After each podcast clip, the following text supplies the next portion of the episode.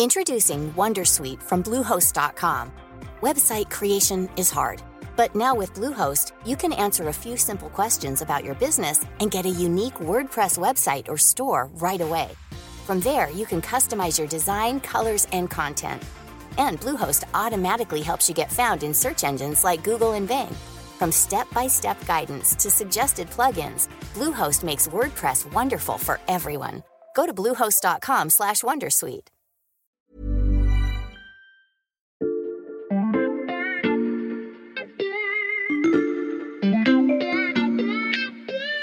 Salut, c'est Xavier Yvon. Nous sommes le lundi 10 octobre 2022. Bienvenue dans La Loupe, le podcast quotidien de l'Express.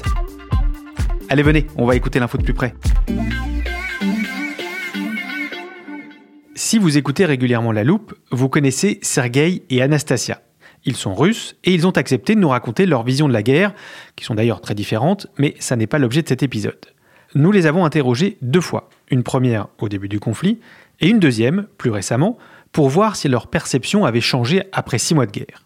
Évidemment, lors de ce deuxième entretien, on a parlé de l'impact des sanctions internationales sur leur quotidien. Ils nous ont raconté l'inflation, les produits étrangers remplacés par les marques russes dans les rayons, mais leur discours n'était pas catastrophiste, pas sur ce sujet en tout cas. Pour accompagner leur témoignage, nous avons aussi interrogé Anne Lewerou, qui est sociologue et maîtresse de conférences au département d'études slaves de l'université Paris-Nanterre. Et quand on lui a posé la question à elle, elle nous a dit ceci. Il y a une, une stabilité qui finalement vient presque pourrait presque venir conforter, en tout cas une partie de l'opinion, dans le fait que, bah voilà, l'économie russe résiste. C'est probablement un discours qui marche assez bien, tout au moins tant que, évidemment, l'effet des sanctions ou l'effet de ne plus avoir les rentrées d'argent du gaz et du pétrole ne se fait pas euh, trop sentir. Il y a les sanctions, certes, mais aussi l'argent des hydrocarbures russes, au premier rang desquels on trouve le pétrole. Cet argent-là continue d'affluer dans les caisses de Moscou, malgré la date butoir de l'embargo européen qui approche. Dans cet épisode, on va vous expliquer pourquoi et surtout tenter de répondre à cette question a-t-on les moyens d'enrayer la machine à cash militaire de Poutine pour de bon? Machine à cash militaire, l'expression n'est pas de moi. Les lecteurs les plus attentifs de l'Express auront reconnu le style inimitable de la chef du service économie, Béatrice Mathieu. Salut Béatrice. Salut Xavier. Alors moi je suis venue avec un nouveau terme à ranger dans ton armoire. Ah comme ça, de but en blanc dès le début de l'épisode. Euh, Voilà. C'est quoi ce terme? Alors le ship to ship. En effet, je connais pas. J'ouvre l'armoire et je t'écoute. Alors c'est le fait de réaliser un transfert de marchandises en pleine mer. Alors Mhm. en anglais le ship to ship, en français le bord à bord. Mhm. Donc on arrête euh, deux, deux gros bateaux, on les met euh, parallèles et puis ben, on transvase la cargaison d'un bateau euh, vers l'autre. Alors c'est très commun hein, dans la marine marchande. Ship to ship, bord à bord, très clair, concis. Je range la définition. Et maintenant, tu m'expliques à quoi elle va servir? Alors le plus simple, c'est que je te raconte une scène. Mhm, qui a vas-y. été observé par deux journalistes du quotidien japonais Nikkei et Jia à la fin du mois euh, d'août. Et tu vas comprendre tout de suite euh, Mhm. ce qui se passe. Alors la scène se passe en fait euh, dans les eaux cristallines hein, du golfe de Laconie. C'est dans l'extrême sud du Péloponnèse. Au large de la Grèce, donc? Tout à fait. Alors d'ordinaire, hein, dans ces eaux-là, on voit plutôt des bateaux euh, de pêcheurs et puis des, des, des beaux yachts de luxe. Et là, on a vu deux énormes tankers. Mhm. Tu sais, c'est ces bateaux qui transportent euh, du pétrole. Et ils se sont mis bah, bord à bord, voilà. Et euh, des gigantesques pompes, en fait, ont transvasé la cargaison d'un bateau vers l'autre. Et là, la cargaison, c'était du pétrole russe. Du pétrole russe. Et on sait d'où venaient ces bateaux? Alors, il y avait le premier, c'était le Sea Falcon, Mhm. qui battait pavillon grec, qui était parti le 4 août du terminal pétrolier russe d'Oust-Luga. Mhm. Et le deuxième, bah, c'était le Jacques Locke, qui lui battait pavillon indien et Mhm. qui venait, lui, du port d'Aliaga en Turquie. Alors, euh, où est-ce qu'il est allé, celui-là, quand le ship-to-ship euh, s'est terminé, qu'il est reparti avec son pétrole? On ne le sait pas, Mhm. parce qu'il avait coupé son transpondeur, hein, c'est la petite machine qui permet de suivre les déplacements de Mhm. ces bateaux et de leurs marchandises. Et des transferts de pétrole d'un bateau à un autre, pas très loin des côtes grecques en plus. On sait s'il y en a eu d'autres? Oui, alors ces dernières semaines, en fait, il y en a beaucoup. Mhm. Ces gros bateaux hein, qui sillonnent euh, la mer euh, Ionienne, hein, longeant en fait dangereusement, hein, d'ailleurs, des îles superbes. c'est la côte déchirée de l'île de Citerre. Et donc, d'après les données en fait qui ont été compilées par la société londonienne Refinitiv, il y a eu 175 transbordements euh, entre février et août 2022, il y en avait 9 seulement sur la même période de l'an passé. Et donc le point euh, névralgique de ce business qui est très très florissant, ben, c'est le port de Kalamata. Je ne sais pas si tu connais Kalamata? Je connais les olives de Kalamata. Ben voilà, c'est ça. Et donc là, dans ce port de Kalamata, eh bien, les cargaisons de pétrole russe partie euh, de la mer Noire vers ce port ont fait, euh, bah, ça a fait x2 euh, de, sur les trois premiers mois de la guerre. Donc tu m'as parlé du ship to ship pour illustrer le fait que le pétrole russe circule toujours, mais par d'autres voies. Oui, et c'est tout le paradoxe, hein, parce que l'Europe, hein, qui est le premier client de la Russie sur le marché Mhm. pétrolier, eh ben, dit qu'elle veut se sevrer du pétrole russe. Alors il y a une date hein, qui est le 5 décembre 2022, Mhm. où là, ah ben, on va stopper tous nos achats de pétrole brut. Et puis après, c'est le 5 février où on va stopper nos achats de produits raffinés de diesel. Et en plus, il n'y a pas que le ship to ship. C'est-à-dire? Bah, c'est plus facile de changer euh, la route des tankers hein, pour lui livrer de nouveaux pays que de construire de nouveaux oléoducs. Mhm. Mais ceux qui existent déjà, hein, ah bah, ils continuent euh, de fonctionner. Donc il y en a un qui part de Céane en Turquie et qui, euh, c'est un pipeline hein, Mhm. qui relie euh, Bakou à l'Azerbaïdjan en passant par Tbilissi, la Géorgie, qui traverse toute la Turquie. Et donc ce pipeline, cet oléoduc, a vu en fait très curieusement ses capacités de production, ses capacités de livraison de pétrole augmenter de près de 250 000 barils de jour entre avril et juillet, alors même que les Azéris disent ah ben non, nous on a moins pompé de pétrole. Donc on connaît la réponse, bah, c'est du pétrole russe. Je le disais au début de ce podcast, et tes exemples l'illustrent parfaitement Béatrice, le pétrole russe coule toujours à flot, qu'il transite par la mer ou les oléoducs, reste à savoir qui l'achète aujourd'hui.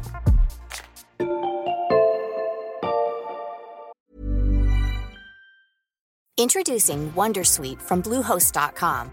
Website creation is hard, but now with Bluehost, you can answer a few simple questions about your business and get a unique WordPress website or store right away. From there, you can customize your design, colors, and content. And Bluehost automatically helps you get found in search engines like Google and Bing. From step-by-step guidance to suggested plugins, Bluehost makes WordPress wonderful for everyone. Go to bluehost.com/wondersuite.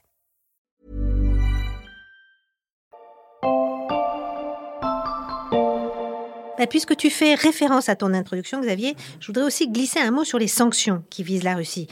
Si on est d'accord, bien sûr. Je t'en prie Béatrice. Bon, alors on a fait un papier euh, il y a quelque temps aussi sur euh, les sanctions, Hmm. euh, pour savoir euh, qui dit vrai dans l'histoire entre les Russes qui fanfaronnent et qui disent bah regardez nous on souffre pas tellement, Hmm. et notamment regardez l'excédent de la balance courante qui est énorme et puis vous voyez notre monnaie eh ben, elle a beaucoup progressé. Hmm. Alors faut évidemment tempérer et regarder bah, si l'excédent russe a énormément progressé, bah, parce que c'est aussi parce que les importations de la Russie ont énormément chuté. Et en réalité, en fait, les sanctions occidentales commencent vraiment à peser sur notamment l'industrie russe. L'industrie automobile Hmm. est en très très euh, mauvaise situation. Les chiffres sont catastrophiques. Les compagnies aériennes aujourd'hui sont obligées bah, de geler une partie de leurs avions et de les désosser pour servir en fait euh, de pièces de rechange pour leurs Hmm. autres avions. Et puis on sait que le complexe militaro-industriel, bah, lui aussi, souffre beaucoup des sanctions tech. Hmm. Donc oui, les sanctions euh, contre la Russie, ça joue hein, sur l'industrie. Et en 2023, on devrait encore avoir une récession en Russie. Et le PIB devrait même retrouver en 2023 son niveau de l'année 2000. Donc, si je reprends les deux points qui étaient cités par Anne Le Houerou, on peut dire que l'équilibre économique, malgré les sanctions, est de plus en plus précaire. Il reste le pétrole. Est-ce qu'on sait combien il rapporte à la Russie, Béatrice? Oui, on sait. Alors, il faut voir la différence entre les exportations en volume et en valeur. Mm. Alors, le volume, c'est effectivement le nombre de, de- de barils qui sont livrés. Ça, les exportations en volume, elles ont quand même régressé. Mais les prix, depuis euh, un an ou 18 mois, ont tellement progressé qu'en fait, les recettes en valeur eh ben, ont beaucoup progressé. Et donc là, on a fait travailler en fait un, un think tank euh, finlandais qui s'appelle le Center for Research on Energy and Clean Mhm. Air, le CREA.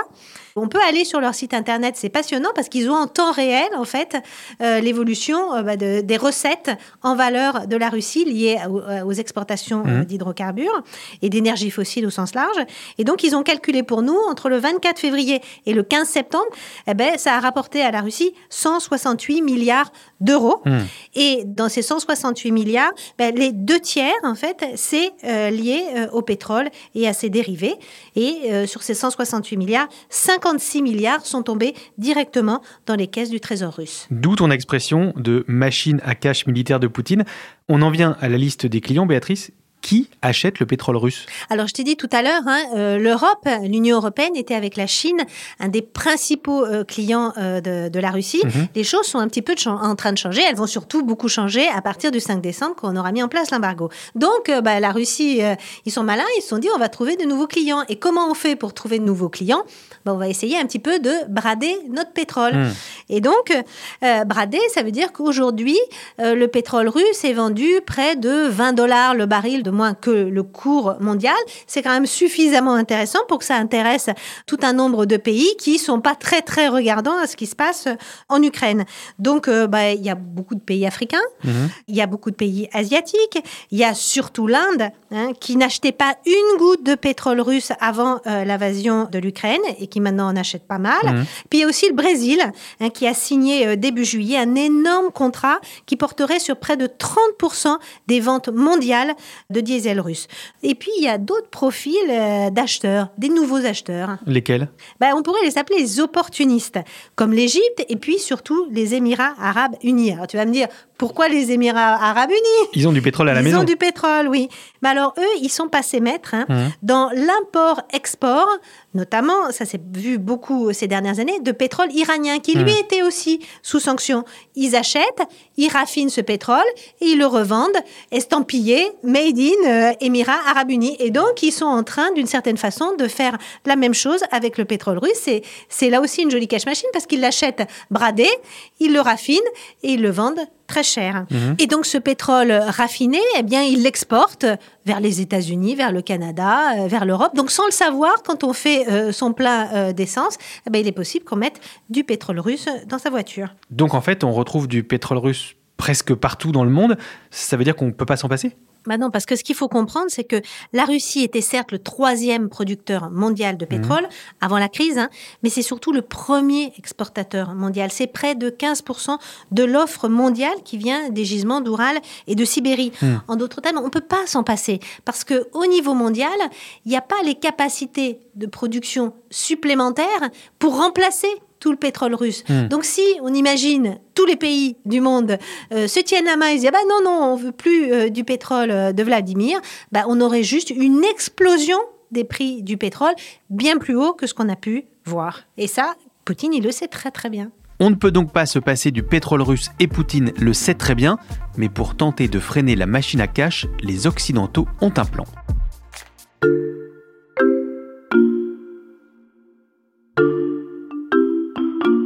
Price cap on Russian oil is one of our most powerful tools.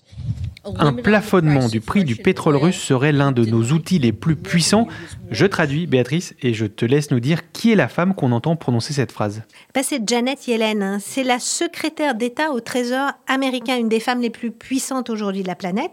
Et sa proposition, eh elle peut vraiment faire mal au porte-monnaie de Poutine, contrairement à l'embargo, puisque la Russie s'y est préparée en Hmm. cherchant de nouveaux clients, c'est ce qu'on a vu. On l'a bien compris. Cette proposition consiste à plafonner les prix et donc les revenus que la Russie tire de ses hydrocarbures. Comment elle pourrait être mise en place concrètement Bah, par un biais détourné. Alors effectivement, on ne peut pas forcer chaque pays Hmm. à ne pas acheter euh, du pétrole russe et à ne pas l'acheter au prix auquel la Russie euh, le vend. Hmm, hmm. Mais on peut jouer euh, avec un autre élément, c'est celui des compagnies d'assurance. Alors je t'explique, le mécanisme est un petit peu compliqué, mais ça va être très facile à comprendre. Alors le pétrole, il circule dans des tankers. Ces Oui, tankers sont assurés par des compagnies d'assurance. La plupart du temps, hein, c'est une très très très grande majorité, c'est 90% des cas, sont des compagnies britanniques. Hmm. Et là, on a la capacité de dire, puisque le Royaume-Uni fait partie hein, de la coalition qui ont mis en place ces sanctions, de dire à ces compagnies d'assurance, ben non, vous n'allez assurer les tankers qui transportent du pétrole russe Mhm. qu'en dessous d'un certain prix qui sera inférieur au prix du marché. Beaucoup euh, réfléchissent à 60 dollars le baril. Ben, ça veut dire que ça fait une perte sèche pour euh, le propriétaire du pétrole et une perte sèche pour la Russie. Ce qui permettrait donc d'enrayer la fameuse machine à cash militaire sans déstabiliser l'ordre mondial dont tu nous parlais. Bah oui, c'est ça, sauf que les Russes, bah, comme d'habitude, ils s'y préparent. Ah bon? Mais comment? Alors, ils se ruent depuis quelques semaines sur des tankers Mhm. de seconde main qui sont disponibles sur le, sur le marché, puis qu'ils achètent au prix euh, très très fort pour ne dépendre Mhm. d'aucun armateur. Et puis alors, surtout, ils sont en train de peaufiner un système d'assurance 100% public hein, qui euh, bénéficierait de la garantie de l'État russe. Les Iraniens, eux aussi, avaient essayé de faire ça. Et est-ce que l'Occident a déjà un nouveau plan pour euh, contourner le contournement russe? Non, mais euh, il faut voir qu'il y a un, un plan qui ne dépend pas d'eux, hein, mais qui est un peu le, le sort de la conjoncture mondiale. C'est la menace globale bah, de, de récession mondiale. Et on sait que si le monde tombe en récession, et ça, c'est pas euh, une hypothèse farfelue, parce que tous les experts, que ce soit du FMI, de l'OCDE, pointent ce risque de récession mondiale, eh bien là, les prix du pétrole vont tout naturellement chuter, et euh, bah, ça privera euh, Poutine d'une partie de ses recettes. Et on te fera revenir dans la loupe lorsque ce scénario se précisera. Merci beaucoup Béatrice. Merci. Béatrice Mathieu, chef du service économie de l'Express. Je rappelle que tes articles et tous ceux des journalistes de la rédaction, notamment sur la crise ukrainienne, sont à retrouver sur l'express.fr. L'abonnement ne coûte que 99 centimes pour trois mois en ce moment. Profitez-en. Chers auditeurs, j'espère que cet épisode vous a plu. Si c'est le cas, plusieurs options s'offrent à vous. Vous pouvez vous abonner à la loupe sur votre plateforme d'écoute préférée, Apple Podcast, Spotify ou Podcast Addict par exemple. Vous pouvez aussi nous écrire en commentaire ou par mail à laloupe at l'express.fr et vous pouvez parler de notre podcast autour de vous, à vos amis ou votre famille. Cet épisode a été écrit par Margot Lanuzel, monté par Charlotte Barris et réalisé par Jules Cro. Retrouvez-nous demain pour passer un nouveau sujet à la loupe.